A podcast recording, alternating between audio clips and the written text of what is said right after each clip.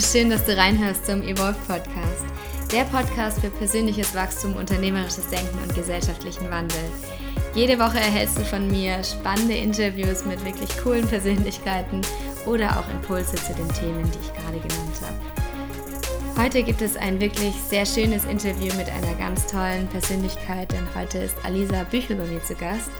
Alisa lebt auf Bali derzeit und wir haben ein Interview direkt von Bali nach Berlin aufgenommen. Und aus diesem Grund war leider die Verbindung nicht ganz so gut, weshalb der Ton nicht immer optimal geworden ist. Aber ich denke, dass das Interview an sich vom Inhalt her super interessant ist und deswegen hoffe ich, kannst du an dieser Stelle über die Qualität des Tons hinwegsehen. Und ja, in diesem Interview sprechen wir vor allem darüber, wie sie dazu gekommen ist, Schauspielerin zu werden und es dabei aber auch gelernt hat, die Maske aufzusetzen, die wir uns auch in der Gesellschaft, glaube ich, immer wieder aufsetzen. Und heute zeigt sie vielen, vielen Menschen, wie man es schafft, diese Maske auch mal abzulegen. Sie begeistert nicht nur auf Instagram ihre Community mit all diesen Themen, sondern sie hat auch ihren eigenen Podcast Naked und erzählt von ihrem Weg, wie sie dazu gekommen ist, aber auch von ihren Erfahrungen, die sie damals in Afrika erlebt hat mit ihrer Trennung, die sie dann aber auf einen neuen Weg gebracht hat und wie sie damit umgegangen ist und was sie daraus alles mitgenommen hat, das erfährst du in diesem Interview. Wir sprechen auch darüber, warum es so wichtig ist, ein ganz eigenes Lebenskonzept zu haben. Und natürlich auch, warum es manchmal einfach besser ist, sich zu trennen und eine Trennung immer auch eine Chance ist. Und an dieser Stelle wünsche ich dir ganz, ganz viel Spaß mit dieser Folge. Ich freue mich heute, eine ganz, ganz wundervolle Person vorzustellen, denn sie ist wirklich eine sehr herzliche, sympathische und ja, man sieht es richtig strahlende Persönlichkeit. Und zwar ist heute Alisa Büchel bei mir zu Gast im Interview. Und ja, sie hat Schauspiel studiert und hat dabei auf jeden Fall gelernt, wie es auch ist, jemand anderes zu spielen und sich da eine Maske aufzusetzen. Eigentlich auch so ihrer Community vor allem, wie es ist, auch mal die Maske abzulegen und da wirklich man selbst zu sein und niemand anderes zu spielen. Und ja, wir werden heute über ihren Weg reden und über sie als Person. Und ich freue mich einfach so sehr auf dieses Interview. Ich war schon sehr lange drauf und bin sehr gespannt. Also. Danke. Das, äh, ja, wow. Nur so, wenn einer einen irgendwie so einleitet oder vorstellt, da werde ich immer so, ja, danke. Einfach danke, dass ich hier sein darf. Einfach, ja, spannend. Ja, so schön. Vielleicht magst du uns gleich mal so ein bisschen mitnehmen, so in, ja, in deinen Weg, so wer ist Alisa Büchel und wie war so dein Weg jetzt bisschen auch, ja, vielleicht auch gerade, du bist gerade auf Bali und lebst dort, so wie war der Weg bis dahin und was machst du genau? Mm, ja, also was mache ich genau? Das ist immer so für mich genau diese Freiheit eben zu haben, mich nicht irgendwie sage ich mal, zu kategorisieren, das fand ich immer irgendwie für meine Persönlichkeit, für das, was ich irgendwie innerlich fühle, total einschränkend. Und ich glaube, das war auch früh für mich so ein Zeichen, dass ich mich irgendwie gerne ausprobieren mag, auch innerhalb von meinen Fähigkeiten, ne? von dem, was ich, was ich kann und wer ich bin und wie ich vor allen Dingen auch diese Welt empfinde. Und ähm, äh, aber du hast gerade eben schon eingeleitet, ich habe Schauspielerei studiert, aber das ist lange nicht so, dass ich das äh, geplant habe. Also das heißt, es war nicht so, dass ich irgendwie auf die Welt gekommen bin und ganz genau wusste, ah, ich werde mal Schauspielerin. Das liegt mir total und nee, gar nicht. Also im totalen Gegenteil. Ich hatte wirklich so, so viel Angst vor so ziemlich allen Dingen, die ich gemacht habe. Das heißt, ich hatte verdammt viel Angst vor der Schauspielerei, vor Bühnen, vor Menschen zu sprechen. Ähm, ich war Castingredakteurin fünf Jahre lang in einer der größten Produktionsfirmen in Deutschland. Ich hatte an so mal betrachtet, ähm, nicht wirklich ein Privatleben, also eigentlich so gar nicht. Also das heißt, ich war nie allein, sondern ich war immer beschäftigt. Ich hatte immer irgendwie was zu tun, ich habe immer irgendwie was Neues gelernt, eine Ausbildung gemacht, Menschen getroffen und hatte Termine die ganze Zeit bis oben hin, immer voll. Und wenn ich mal gerade keine hatte, dann ähm, war ich nicht sehr glücklich. Also da habe ich die Zeit damit verbracht, dass ich eher nicht gerne mit mir Zeit verbracht habe. Das heißt, ich habe versucht, mich in irgendeiner Form abzulenken und zu betäuben, damit ich bloß nicht mit mir alleine sein muss, weil dann kamen dann plötzlich Gedanken oder Gefühle und das fand ich super anstrengend. Und da hatte ich keine Lust drauf, weil mir zu dem Zeitpunkt damals auch gar nicht bewusst war, dass ja, die Menschen so einen Raum innerlich haben oder dass das normal ist, man halt mal was fühlt oder mal Gedankenschleifen dreht oder da manchmal Zirkus herrscht. Ich wollte immer, ich wollte immer alles gut machen. Ich wollte immer richtig, richtig gut sein, einfach in allen Dingen, weil wollte Mama stolz. Und ähm, ja, und habe letztendlich mir ganz, ganz viel Mühe gegeben, bloß nicht irgendwie aufzufallen. Ich, ich bin zwar immer aufgefallen, weil ich immer komische, crazy Dinge gemacht habe. Das heißt, ich war immer diejenige, die so aus der Reihe getanzt ist. Ich habe dann Schauspielerei studiert und das gemacht und war in den Medien und habe dann in so einer Serie gespielt und irgendwie ist man damit halt aufgefallen. So, ne? Und ich wollte aber selber gar nicht gesehen werden. Mhm. Und das ist halt so der Fakt. Ne? Das heißt, auch wenn Menschen mich gesehen haben, ja, auch vielleicht hier so um Bildschirm oder so, hat mich ja dann doch keiner gesehen. Ja. Und das ich auch nicht. Das heißt, mir ähm, war sehr, sehr wichtig, mich zu verstecken für das, was ich wirklich, wirklich bin.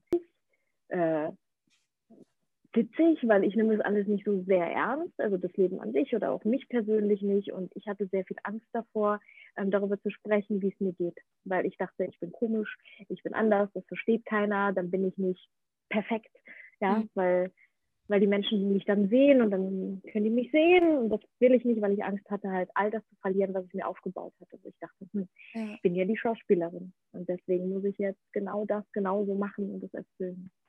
Ist auch so spannend eigentlich, dass man dann innerlich so den Drang hat, irgendwie ähm, sich sichtbar zu machen, aber gleichzeitig auch nicht auffallen will und dann auch, wie du dann so zum Schauspielen gekommen bist, obwohl du innerlich eigentlich immer dich eher wahrscheinlich dann doch nicht zeigen wolltest, ist eigentlich sehr interessant. ich glaube, das ist auch das, was so viele bei uns in der Gesellschaft einfach auch haben, diesen Zwiespalt von eigentlich will ich doch oder ich müsste, weil es vielleicht auch von der Gesellschaft so gewünscht ist, dass jeder sich irgendwie zeigt und hier seine beste Seite zum Vorschein bringt und innerlich eigentlich so gar nicht den, ja, den Mut dazu eigentlich hat und da dann sofort auch kommt. Ja. Und wenn du uns jetzt mal nimmst, so in deiner Kindheit, wie, wie bist du aufgewachsen? Gab es so in deiner Kindheit jemand, der dich besonders irgendwie inspiriert hat? So wie Spannende Frage. Also ich bin aufgewachsen ähm, in Deutschland, ja, aber ich bin geboren in der Ukraine, in der Familie. Also bei uns ähm, war es nie so wirklich mal normal, sage ich mal, sondern ähm, ja, ich bin damit aufgewachsen in, in einem Atelier an sich, ne, mit, mit Farben und Bildern und ganz viel Kreativität und alle sind so wahnsinnig talentiert und können so toll malen. Und ich habe mir gedacht, das ist super, was soll ich denn hier? Also eine Sache, die ich so gar nicht kann, ist abbildhaft irgendetwas malen. Das ist zwar für mich so, verstehe ich nicht. Kann ich nicht, finde ich doof. Und ich dachte deswegen, ich ähm, bin wertlos oder ich kann nichts, ne, weil ich mich in der Familie nicht wirklich finden konnte. Und ähm, bei mir, wie gesagt, alle so wahnsinnig talentiert waren. Und vielleicht kennst du das auch, man schenkt so normalerweise der Mama so zum Geburtstag als Kind so was so selbst gebastelt ist. Und die Mama ist so, Wahnsinn, boah. Und meine Mama immer so, äh, ja, cool. Kann ich auch. Und genau dieses Gefühl habe ich so sehr gespürt, dass ich auf der Suche war nach mir und nach dem, was ich halt wirklich kann. Und ich dachte, ich kann gar nichts. Ich dachte wirklich, ich kann einfach nichts.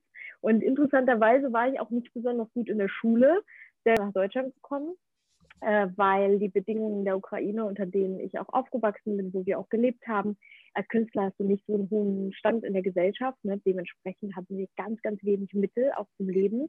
Wir haben mit einer ganz großen Familie auf engstem Raum in einer kleinen Wohnung gewohnt und ich bin dann als Kind auch noch krank geworden und dann brauchten wir Medikamente und die waren so teuer und ja, so sind wir halt ausgewandert. Und ja, dann habe ich mich in Deutschland wiedergefunden, in einer komplett anderen Kultur. Und meine Mama dachte sich so, oh Gott, aus dem Kind muss doch was werden. Ja, bitte mach irgendwas Vernünftiges in deinem Leben. Und das war natürlich bei mir die ganze Zeit so in meinem Hinterkopf. Bitte mach irgendwas Sicheres, mach was Vernünftiges, du musst Mama stolz machen. Mama hat für dich das Land verlassen, ja, damit du ein tolles Leben hast. Und ja, mit dem Anspruch an mich selbst, und das war ein enormer innerer Druck, und ich mhm. glaube persönlich, dass wir alle irgendwo diesen Druck verspüren, dass wir unseren Eltern gerecht werden möchten, weil die haben uns hier auf diese Welt gebracht. Ja? Die haben uns dieses riesengroße Geschenk gemacht damit, ähm, dass wir hier leben dürfen. Und wir wollen das irgendwie so zurückgeben. Immer irgendwie so, ne, dem Ganzen halt, ja, das ganze, unsere Miete hier bezahlen quasi. Und an dem Punkt, wo ich dann gemerkt habe, irgendwann, ich kann irgendwas, ich wusste aber noch nicht was, bin ich eben diesem Weg gefolgt und das ist das, was ich eben meinte, diesen Ängsten. Mhm. Das war ganz unangenehm. Das heißt, es war nicht so, dass ich gespürt habe, ah, da ist diese Intuition, diese innere Stimme und das fühlt sich so gut an und deswegen mache ich es. Das war die, die Intuition, die innere Stimme, aber die hat mich eben in dieses Wachstum gebracht. Die hat mich immer genau dahin geschickt, wo es halt richtig unangenehm war. Das mhm. heißt, ich habe viele Dinge tun dürfen, die sehr, sehr unangenehm waren. Unter anderem ähm, hatte ich riesengroße Berührungsängste vor behinderten Menschen, weil ich nicht wusste, wie gehe ich mit denen um. Die sind anders als ich und da hat mich enorm hingezogen, weil das war wie so eine Blockade.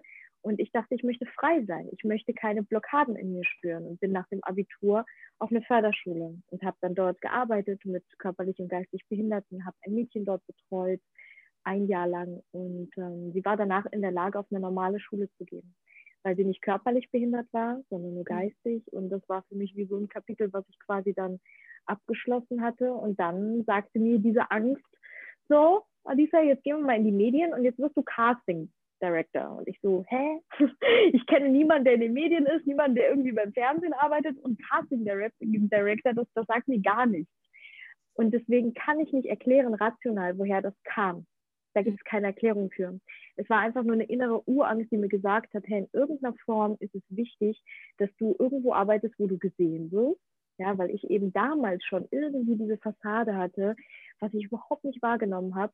Und ähm, ja, das hat mich in meine größten Herausforderungen immer weiter reingebracht, sodass ich halt heute sagen kann, wirklich, und ich arbeite immer noch dran und das ist immer, das ist ja nie vorbei. Ne? Und es gibt ja auch nicht irgendwie sowas, oh, ich bin noch nicht fertig, da habe ich noch viel zu tun, da muss ich irgendwie an mir ackern für mich ist das alles so einfach ein Weg und eine Reise hin zur inneren Freiheit, zu einem inneren Frieden, zu dem inneren Glück. Und das ist für mich das, was meine Arbeit auch ausmacht und das Leben generell so. Deswegen sage ich The Art of Happiness, weil ich glaube, das ist das, was wir uns alle wünschen. Und das ist dieses Mask-Off. Das ist dieses brutal ehrlich zu sein, vor allen Dingen als allererstes sich selbst gegenüber. Und ja. ähm, ja, ist auch so schön, auch wie du gerade gesagt hast, dass du dann auf dieser Förderschule auch warst, weil ich glaube, das ist auch das, was den Menschen so eigentlich am meisten gibt, wenn man anderen Menschen was zurückgeben kann oder irgendwie anderen Menschen.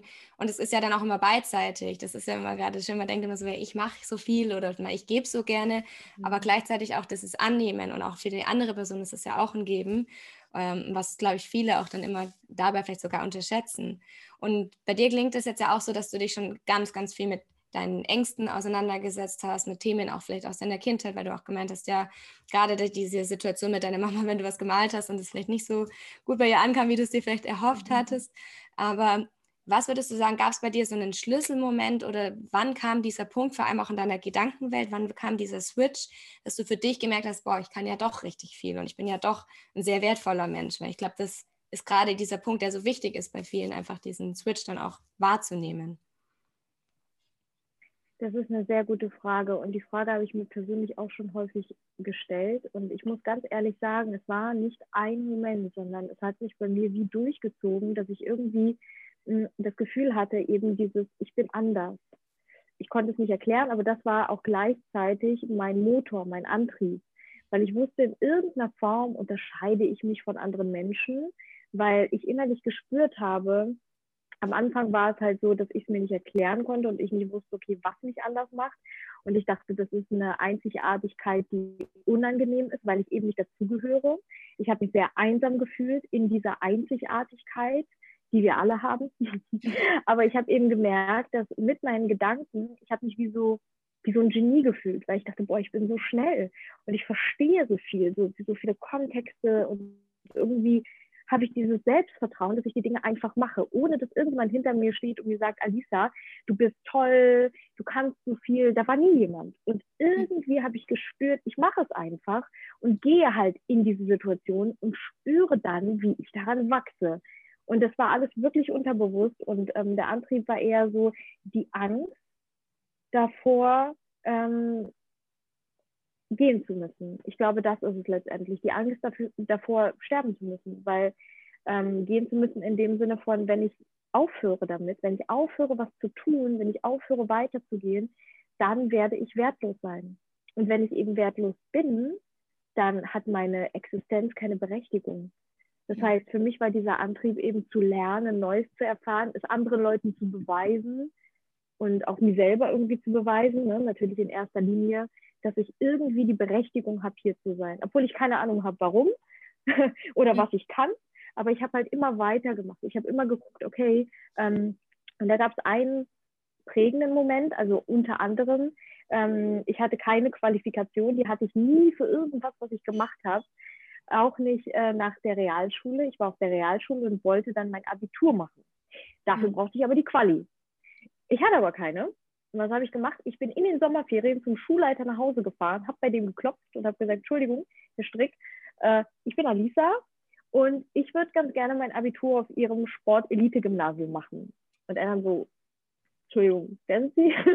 und was für eine Sportart? Und ich so, naja, also ich äh, habe einen Hund und ich gehe ganz gerne regelmäßig joggen. Und das, ich habe wirklich keine Ahnung gehabt, was ich dort machen werde. Ich habe mir nichts überlegt, aber ich habe gespürt, ich fahre da einfach hin und ich probiere es einfach. Was soll denn noch passieren? Weil ich bin ja eh schon quasi gescheitert. Ich habe ja meine Quali nie, weil ich war nie in der Schule, habe schon gearbeitet sehr früh bis 16 Jahren beim WWF. das war so mein erster Job. Ja, und habe dann gemerkt, okay, ähm, macht mir alles irgendwie keinen Spaß und in der Schule, ich komme nicht wirklich weiter, ich muss andere Dinge machen, die mich halt wirklich erfüllen. Ich wusste aber, ich will dieses Abitur machen, weil ich wusste, ähm, in irgendeiner Form habe ich dann mehr Möglichkeiten. Und deswegen mhm. habe ich immer diese Tür gesucht, diese Tür, ohne Qualifikation es trotzdem machen zu können. Und das habe ich immer gemacht, Casting Director. Keiner kannte mich, ich habe hab da angeklopft in einer der größten Firmen, habe hab gesagt, ja, ich bin Adisa und ich würde gerne hier Casterin sein. Hat man mir auch erstmal gesagt, ja, was ist los? Wo ist denn Ihr Termin und keine Ahnung, aber sich halt immer irgendwie die Möglichkeit, weil dieses Selbstbewusstsein, das ist ja auch für viele Menschen erstmal so äh, neu, ne? weil viele von uns es nicht machen. Und das ist eben genau der Punkt. Wenn dann jemand kommt und einfach mal sagt, hey, hallo, hier bin ich. Und ja, ich glaube, ich schaffe das. Ich weiß nicht warum, aber ich glaube, ich schaffe das und ich glaube da an mich, obwohl ich das nicht wirklich tue, sondern ich, ich sage es einfach und gucke, was passiert. Dann hast du eben Chancen, dann hast du Möglichkeiten und dann gehst du von der einen in die andere, weil du gemerkt hast, okay, hat schon mal geklappt, okay, kurios. Ja. Was könnte noch klappen?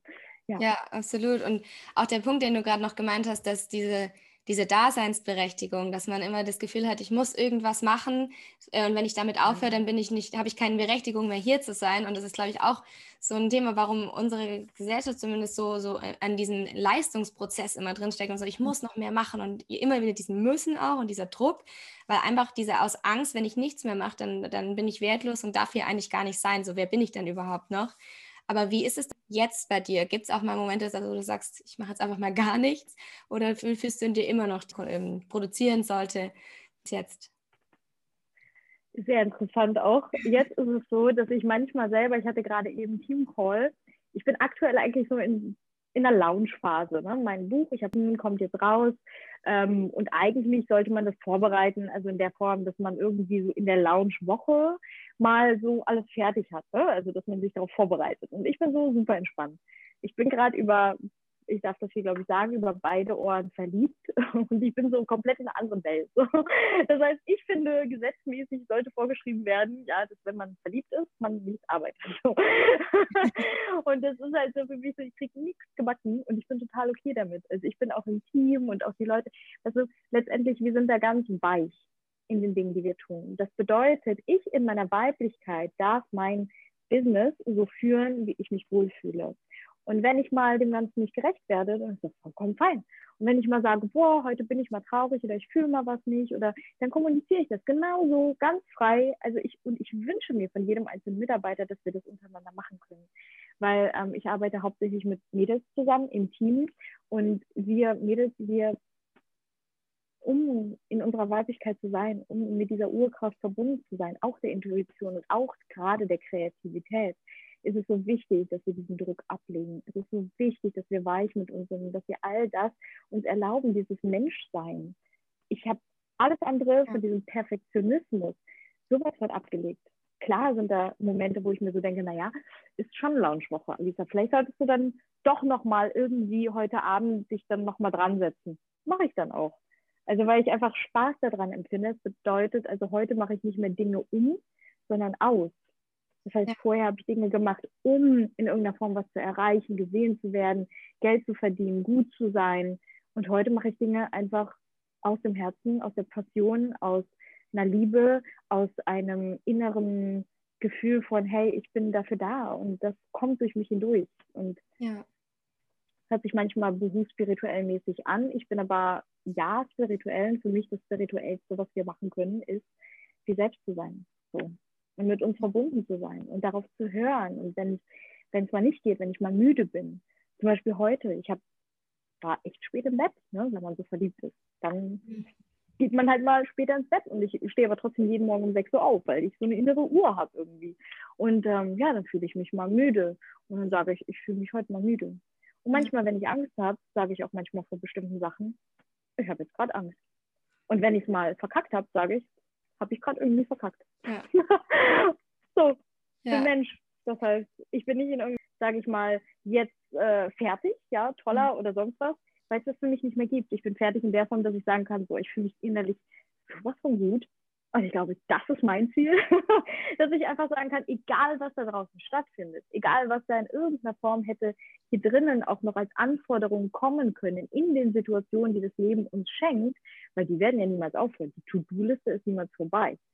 Hm. Das kann ich erfüllen. Aber wie, wie geht es mir damit? Und ja.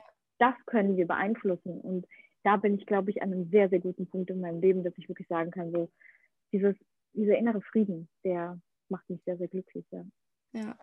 Und was würdest du sagen, was ist so dann deine Form oder deine Art oder Definition eigentlich eher von Spiritualität? Ich selbst sein.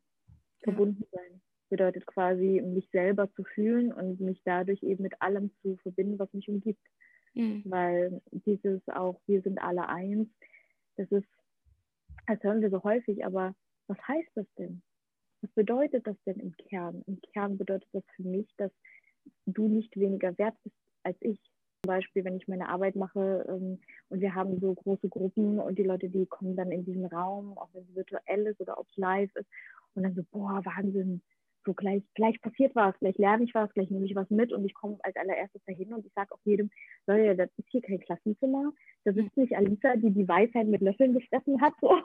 ja, darum geht es gar nicht, sondern ich ja. wünsche mir, dass wir alle fühlen und auf diese Reise gehen, dass wir so einzigartig, wundervoll und wertvoll sind, dass wir alle unsere eigenen Heiler und Coaches und Mentoren und, und Eltern sind. Wir haben in uns den inneren Mann, die innere Frau, das innere Kind.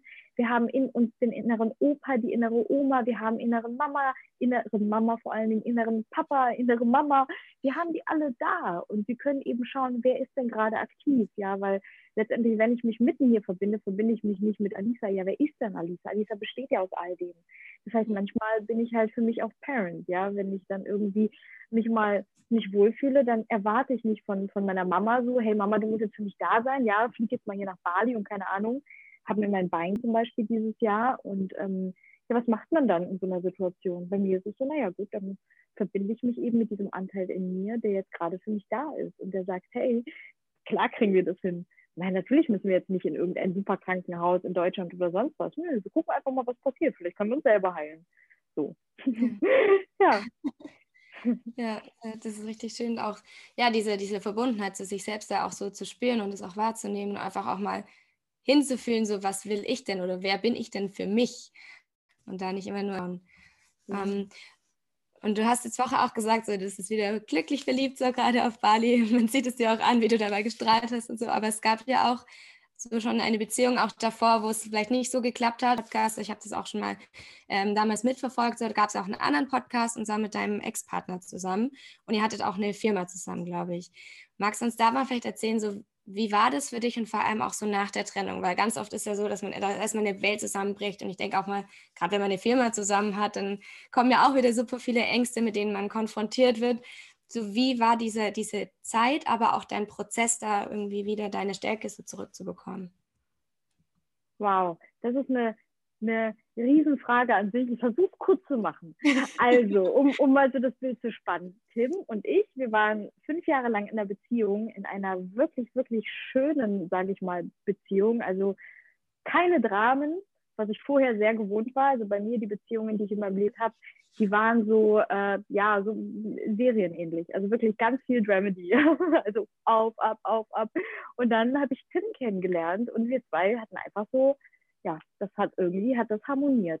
Wir sind super unterschiedlich, haben uns aber toll ergänzt und in irgendeiner Form dann auch in der Arbeit zusammengefunden, dass wir gedacht haben, naja, gut, dann gründen wir eine Firma, die haben wir dann Basic Principles genannt und es ging um Beziehungen. Das mhm. heißt, unsere eigene Reise zum Thema Beziehung haben wir geteilt mit der Welt. Und dann haben wir einen Film zu diesem Thema gedreht. Denn letztendlich, was wir gemacht haben, wir haben in so einer ganz schicken, tollen Bude in Berlin gelebt, wirklich mittendrin im Stadtzentrum mit Concierge, goldenem Eingangsbereich, Fitnessstudio, Sauna, alles, was du dir so vorstellen kannst. In der besten Wohnlage. Ja, also was, was nie würde. Wir so gut, da kann gerne jemand einziehen und jeden Kugelschreiber übernehmen. Wir haben tatsächlich alles abgegeben, was wir hatten, sind mit einem Koffer in einen Bus gezogen und dann haben wir eine Tour durch Deutschland gemacht. Also dreimal sind wir durch Deutschland gefahren, haben Menschen in ihrem Wohnzimmer besucht.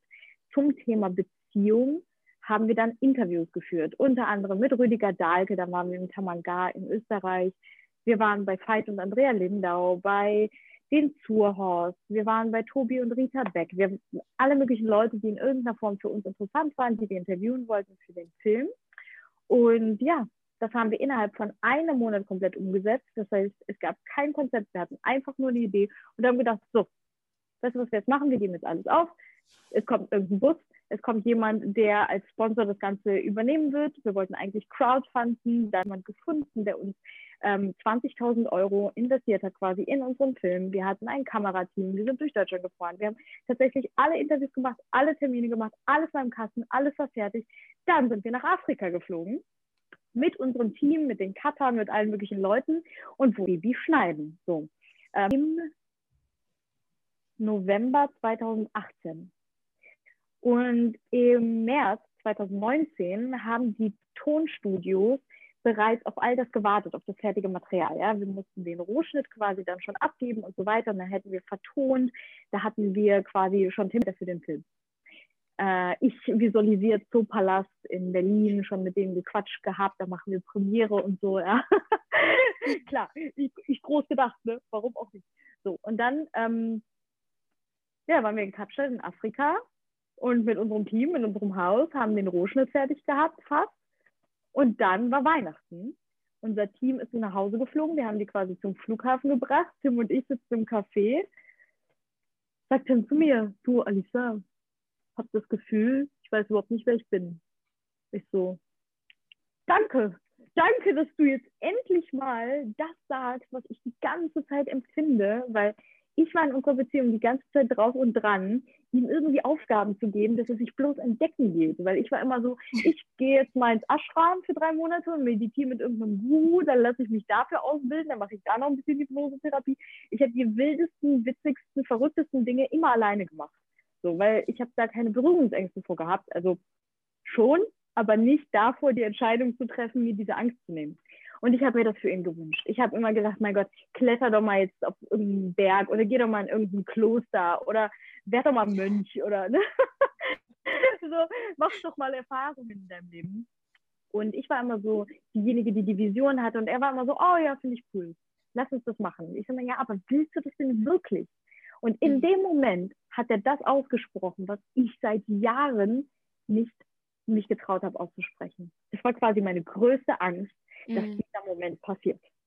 Tata, Weihnachten. Mhm. So, bestes Timing.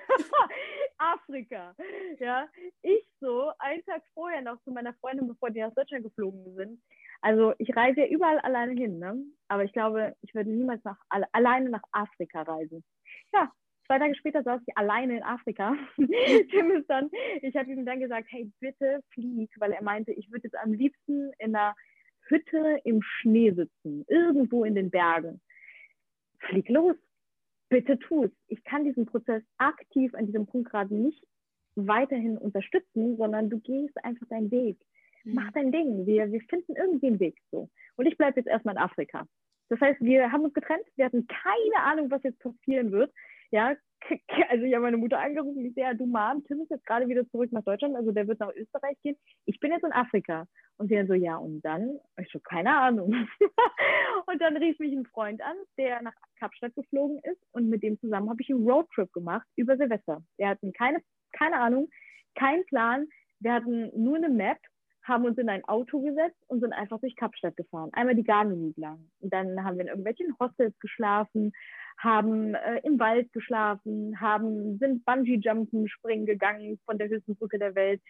Wir haben einfach gelebt so. Und ich hatte keine Ahnung, was kommt. Und dann habe ich einfach visualisiert, okay, was wäre denn, wenn ich jetzt mein eigenes Ding mache. Und das war für mich ein Riesenschritt. Weil an sich haben wir ja immer alles zusammen gemacht. Ne? Das war halt so für mich auf einmal so, puh, das ist riesig. Und ich kriege jetzt noch Gänsehaut, wenn ich daran denke, weil das war so ein bewegender Moment in meinem Leben. Das war wirklich meine größte Angst, so das loszulassen, was mir so viel Heimat geschenkt hat. Also, ne, egal wo ich auf der Welt war, auch wenn ich alleine rumgetingelt bin, Tim war für mich mein sicherer Hafen. Ich wusste, hey, wir zwei, wir sind die Arsch auf einmal, das passt irgendwie, ne? Wir waren quasi wie verheiratet, ne? Also das war mhm. so klar, das ist für alle Menschen. Ja.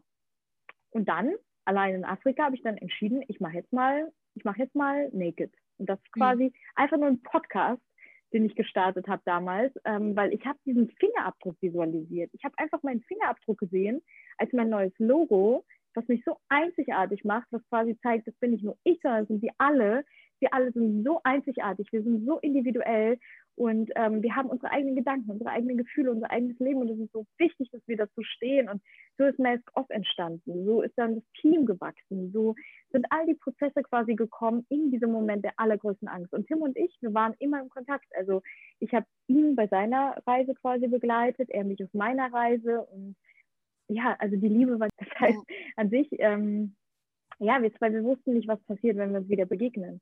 Und interessanterweise, heute, zwei Jahre später, sind wir uns nicht wieder begegnet. Seit zwei Jahren, so online. Das heißt, ähm, auch heute noch, ich habe vor zwei Tagen das letzte Mal mit ihm gequatscht, wir sind immer noch miteinander und ähm, ja, er macht Basic Principles weiter, aber ist so richtig in seine Richtung gegangen. Und das, was wir gemerkt haben, ist, wir beiden sind, es ist nicht die Liebe, sondern es ist die Kompatibilität in dieser mhm. Beziehung. Und das ist super wichtig. Was hast du für ein Lebenskonzept? Und meines ist ein ganz anderes als seins. Er lebt in Leipzig und er ist da sehr, sehr glücklich. Und das heißt nicht, ich wäre in Leipzig jetzt gerade nicht glücklich, hm. aber das, die Art und Weise zu leben, die Art und Weise zu denken und zu fühlen, ich habe mich niemals gesehen gefühlt. Ja. Und ich konnte auch ihn nicht wirklich sehen, weil wir so unterschiedlich sind. Und das ist etwas, das kann man nicht lernen. Das ist keine Mühe, es ist kein, was hätte ich besser machen können. Es ist einfach eine Akzeptanz für die Unterschiedlichkeit von uns Menschen. Ist vollkommen okay. Und das hast du aber auch gerade gesagt, dass ihr so verbunden wart und auch immer zusammen, also schon fast wie verheiratet. So. Wie war dann auch der Prozess für dich danach, dieses wieder mit sich alleine sein und auch dieses, ich kann auch allein sein und ich bin für mich als Mensch und brauche erstmal keinen anderen Menschen so und da dann diesen Prozess oder war das für dich immer schon sehr einfach, auch davor und auch während der Beziehung? Weil oftmals ist es ja so, gerade wenn man dann so lange ist oder auch schon wirklich so verbunden und dann so viel miteinander macht, dass es wieder in diesen Prozess zu gehen, ich bin jetzt wieder äh, für mich alleine, dass es ja unglaublich schwer ist und dass viele da auch erstmal in so ein Loch reinfallen. Aber wie war das bei dir oder was wäre vielleicht auch so ein Tipp, wo du da irgendwie mitgeben kannst oder eine Erkenntnis, die, die man für sich so nutzen kann, wenn man in so einer Phase dann ist? Ja, also für mich, ähm, ich war gewohnt, alleine zu sein, weil ich halt häufig auch alleine gereist bin, weil ich das sehr, sehr genieße, alleine zu sein. Also ich bin jemand, der super gerne einfach alleine ist, heute. Ja, kein Vergleich auch zu damals kompletten Schauspielzeit, ähm, der eben kurz erzählt hatte, aber ähm, ich habe das während der Beziehung sehr, sehr genossen, auch alleine einfach mal zu sagen, hey, ich buche mir jetzt irgendwie und ich hatte, ich habe bei Urlaubsguru damals gearbeitet als Moderatorin als Reisemoderatorin heißt, ich bin um die Welt geflogen regelmäßig, war in den sämtlichsten unterschiedlichen Ländern, habe verrückte Dinge ausprobiert, war tauchen, dann war ich mit Haien, dann war ich in irgendeinem Feuerdingsring, dann war ich, und das habe ich die ganze Zeit gemacht. Das heißt, ich war das gewohnt. Aber, wie gesagt, dieser sichere Hafen, das heißt zum Beispiel, hm, wir hatten wie so eine Art Unterteilung in den Aufgabenbereichen, auch in unserem Leben. Ich habe mich null um Finanzen gekümmert. Ich hatte davon keinen Plan ich hatte absolut zum Thema Geld nie eine Berührung. Das war für mich so, naja, ich habe halt immer schon gearbeitet, das heißt, ich hatte immer schon Geld, das heißt, ich hatte nie irgendwelche Probleme, sondern ich habe nie wirklich auf mein Konto geguckt, sondern ich habe einfach gelebt. So, es war für mich einfach da. Ja, und dann, aber plötzlich habe ich es abgegeben, komplett. Das heißt, ich hatte an sich gar nichts mehr eigenes. Und ich war aber angestellt als Schauspielerin, dann war ich wieder angestellt als Moderatorin. Ich hatte halt immer so diesen, diese Sicherheit einfach. Und plötzlich saß ich in Afrika und ich hatte nichts. Ich hatte gar nichts. Ich hatte auf meinem Konto, als ich drauf geguckt habe, ich glaube 2500 Euro. Musste davon noch irgendwie einen Rückflug dann, wenn ich wollte, nach Deutschland bezahlen. Und that's it. that's it. Und es war auch nicht so, du Tim, nee, nee, weil ich wollte mein eigenes Ding machen. Ich wollte das auch selber. An diesem Punkt hatte ich wie so einen inneren Stolz, wo ich gesagt habe, boah, ich krieg das hin. Das mhm. wird echt hart und das war es auch für mich. Boah, das Thema Geld war für mich so, äh, so sich damit zu beschäftigen, mit Modellen, wie das mit Bezahlungen läuft, sich eine eigene Plattform aufzubauen. Tim hat das alles gemacht. Der hat sich mit dem Web beschäftigt, der hat, der hat alles gemacht, was in irgendeiner Form mit Technik zu tun hatte, mit Methodiken, mit Strategien, mit allem, was rational war. Diese männliche Energie hat er übernommen und ich war so in meinem Elfen-Dasein. Und plötzlich musste ich alles selber machen. Und das war so, uh, Ne, wie schaffe ich das, die Balance in mir zu behalten, trotz jetzt auf einmal diesem riesengroßen, sage ich mal, Berg an Aufgaben, der jetzt neu dazu kommt, den ich erstmal richtig verteufelt habe, weil ich dachte, ich habe da keinen Bock drauf. Und genau das ist das Ding, das ist wie bei einer Steuererklärung. Wenn das die ganze Zeit vor unserem inneren Auge ist und immer so klopft und sagt, hallo, ich bin auch noch da und du musst mich auch noch machen, das ist immer so, oh nee. Und das ist immer präsent. Und dann habe ich mich aber da rein verliebt. Ich habe mich in all diese Aufgaben verliebt. Das heißt, ich habe mich mit mir hingesetzt und habe gesagt, warum ist das jetzt richtig spannend? Ja, warum ist das jetzt ein neuer Bereich, den ich ergründen kann? Warum ist das jetzt ein neues Abenteuer, woran ich so sehr wachsen darf? Mhm. Wie kann ich mir das so lustig wie möglich gestalten, so angenehm und spielerisch wie möglich? Weil Schauspielerei habe ich eigentlich nur studiert, um Spielen wieder zu lernen.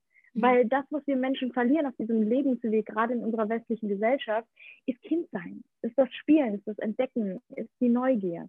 Und das durfte ich lernen in der Schauspielschule und das hat mir sehr geholfen an dem Punkt, wo ich dann war, wo ich dachte, das ist alles dieses Erwachsenenzeug, ja, und das muss ich jetzt lernen, diese ganzen Strukturen und bäh. Ich habe auch damals in der Karte Bilanzbuchhaltung gemacht. Ähm, also ich, ich habe mir das schon mal selber alles beigebracht. Das heißt, ich wusste, wenn ich will, dann kann ich. Ja, wenn ich will und wir alle, wir können, wenn wir etwas wollen und wenn wir wissen aus Überzeugung heraus, warum wir Dinge tun. Ja, wenn das für uns einen Wert hat. Das heißt, ich habe all den Tätigkeiten einen Wert geschenkt, mich da rein verliebt und in dieser Zeit, wo ich alleine war, bin ich nicht in die Einsamkeit gegangen, weil wenn ich das gemacht hätte, und das habe ich drei Tage lang richtig doll gemacht. Das heißt, als diese Trennung war, ähm, hat Tim gesagt, naja gut, aber wie, was machen wir denn jetzt? Ne?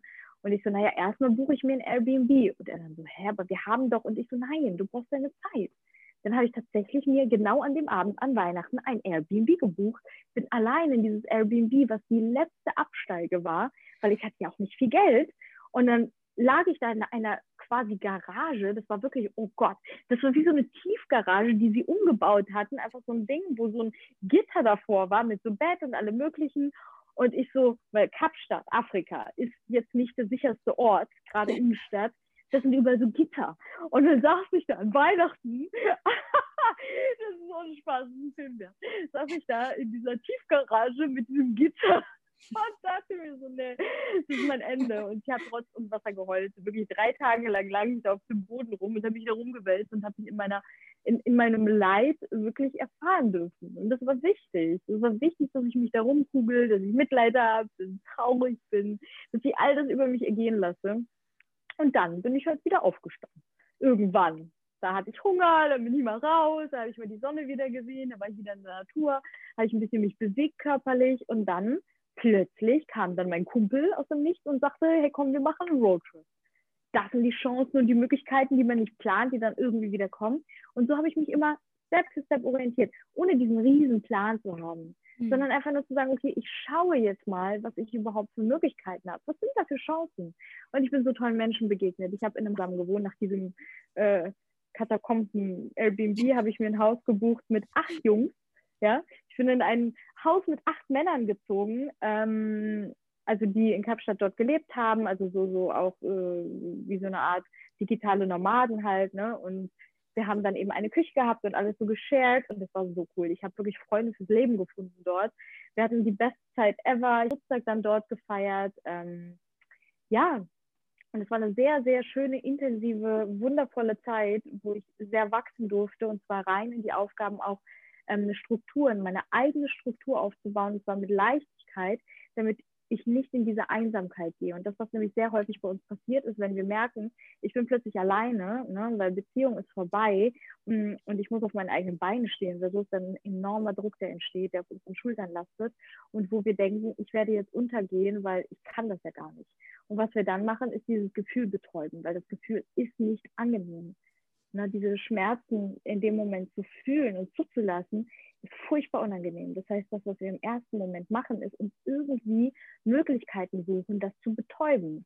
Beispielsweise mit Essen, beispielsweise mit Drogenkonsum, mit Alkohol, mit Ablenkung durch Party, mit Ablenkung durch Freunde, mit Ablenkung durch Sexualität, mit Ablenkung durch, ich muss irgendwie einen neuen Partner direkt an meiner Seite haben, der, damit er dieses Loch ausfüllt. Hm.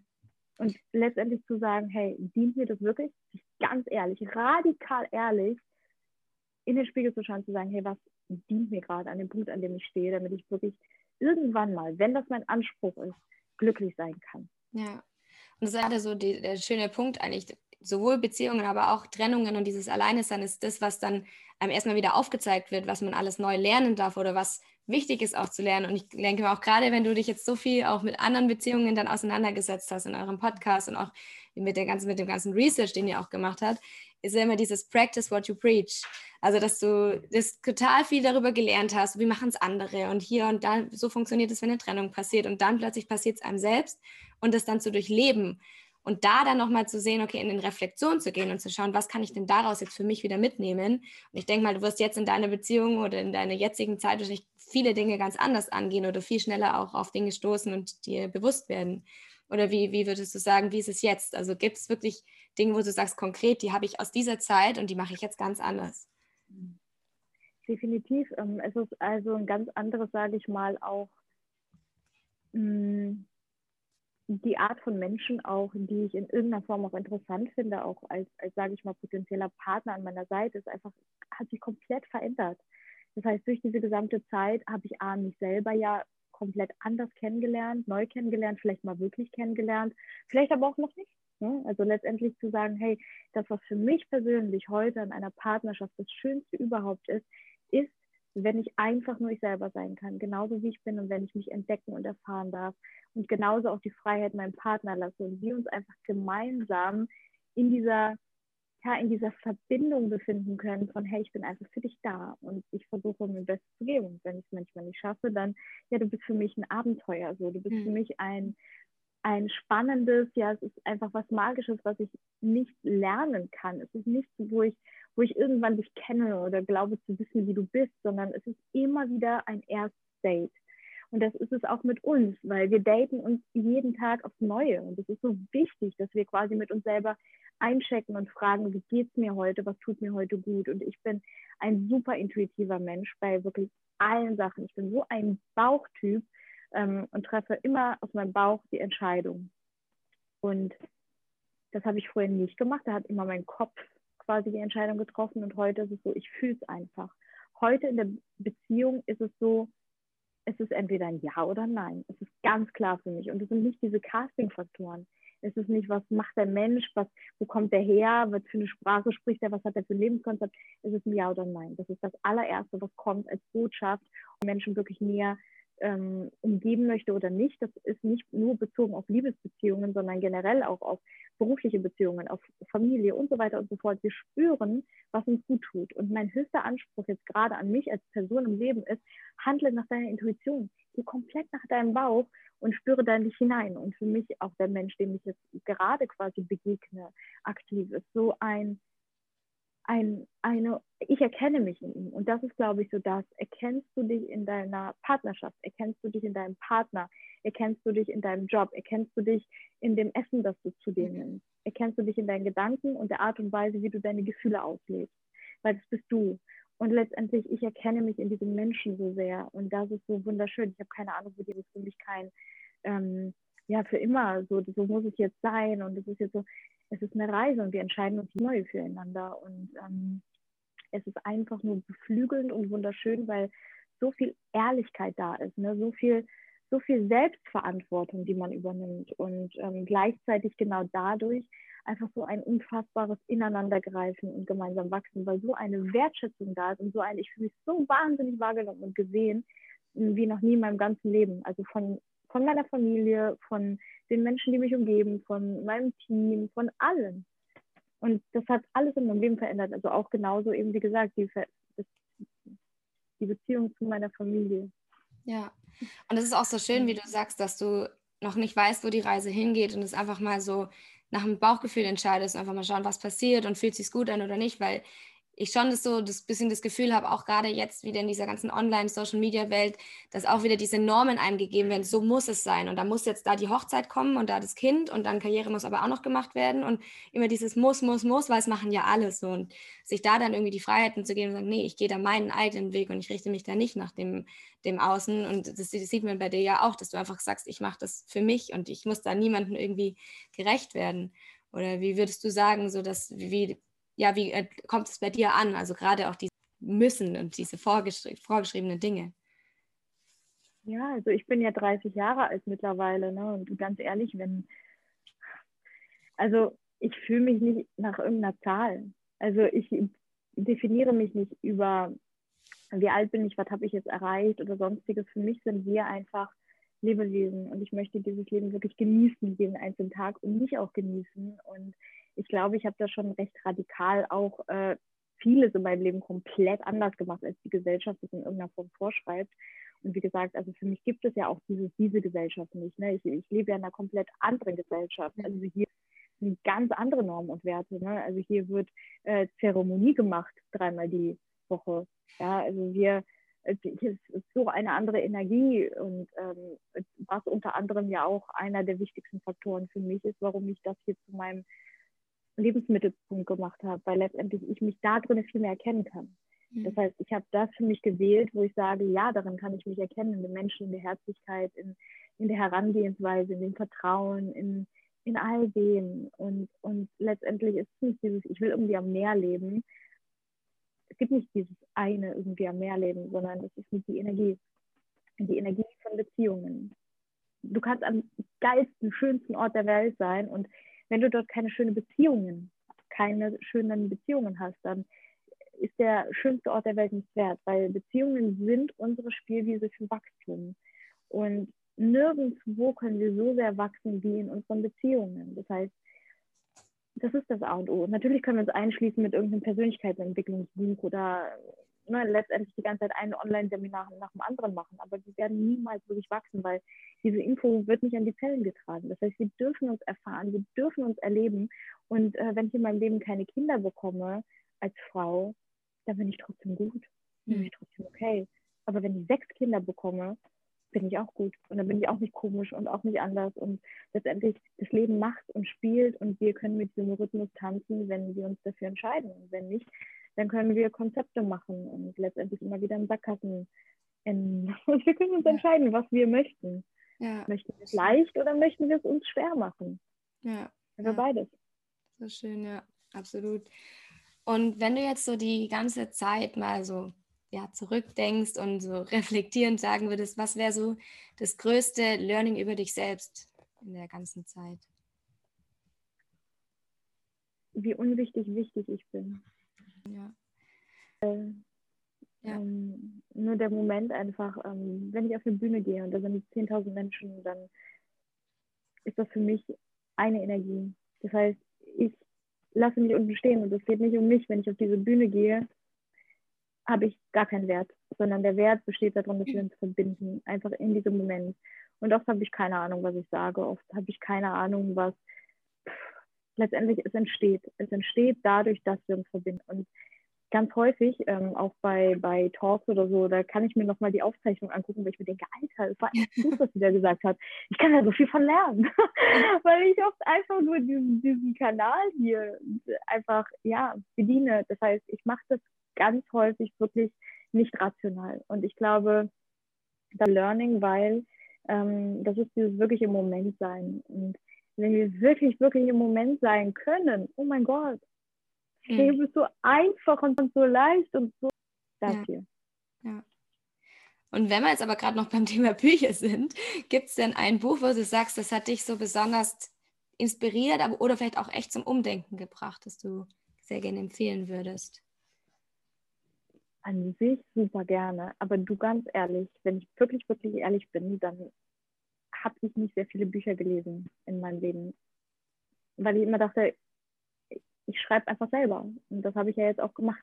Das mhm. heißt, für mich war es so irgendwie so wirklich, also was ich wirklich inspirierend finde, ist kein Buch, sondern es ist einfach das Leben.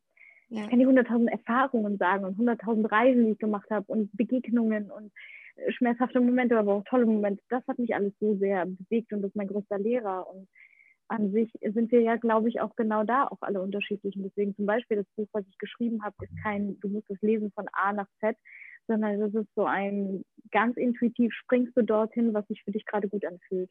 Und das ist wie so eine Schatzkarte. Und durch diese Schatzkarte kommst du eben genau zu diesen Antworten, zu diesen Momenten, zu diesen Kapiteln, zu diesen Botschaften, wo du hin möchtest. Und das ist quasi wirklich ein Spiegeleben.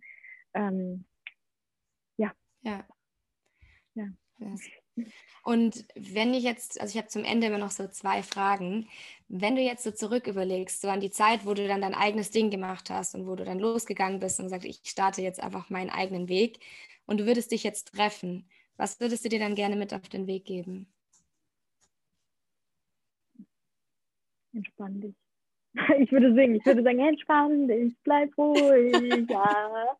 Das ist wirklich so. Ich hatte so viel innere Anspannung. Oh Gott das war wirklich so hier wie so alles so zugeschnürt. Ich habe hier so viel Anspannung gespürt und ich würde mir so sehr wünschen, so zu dem Mädchen, zu der Kleinen, einfach so und sie einfach in den Arm zu nehmen, ihr so viel Liebe zu schenken und einfach so, dass diesen Rucksack so, so wirklich so von den Schultern zu nehmen, weil der so anstrengend und so schwer war und ha, damit sie einfach mal voll Leichtigkeit fühlt und mhm. einfach mal atmen kann und merkt, wie unwichtig sie ist an sich, aber wie wichtig auch gleichzeitig und wie wie klein all das ist, was hier oben stattfindet. Und ähm, ja. ja. Und wenn du dir jetzt gleichzeitig noch vorstellst, du, triffst so auf dein 100-jähriges Ich, was würdest du dann gerne von dir, als von deinem 100-jährigen Ich hören, was andere durch dich gelernt haben? Glücklich zu sein, innerlich frei zu sein, inneren Frieden zu spüren. Nicht gelernt habe. Ich glaube, ich kann, wenn, einfach nur dazu inspirieren, dadurch, dass, dass ich es selber mache. Mhm. Ehrlichkeit. Ja. Sehr schön. Und dann möchte ich mich an der Stelle bei dir bedanken. Es war wirklich ein super schönes Interview und ich bedanke mich auch für deine Arbeit, was du leistest. Es ist wirklich so schön, auch deinen Weg zu verfolgen. Also ich höre deinen Podcast auch schon unglaublich lange und es ist einfach mhm. super schön, das alles so mitzubekommen und deine Entwicklung auch zu beobachten. Und vielen Dank. Danke von Herzen, wirklich. Vielen Dank, dass du uns an dieser Stelle deine Zeit geschenkt hast und ich hoffe, das Interview hat dir gefallen, auch trotz des Tons, wie ich es am Anfang schon gesagt habe.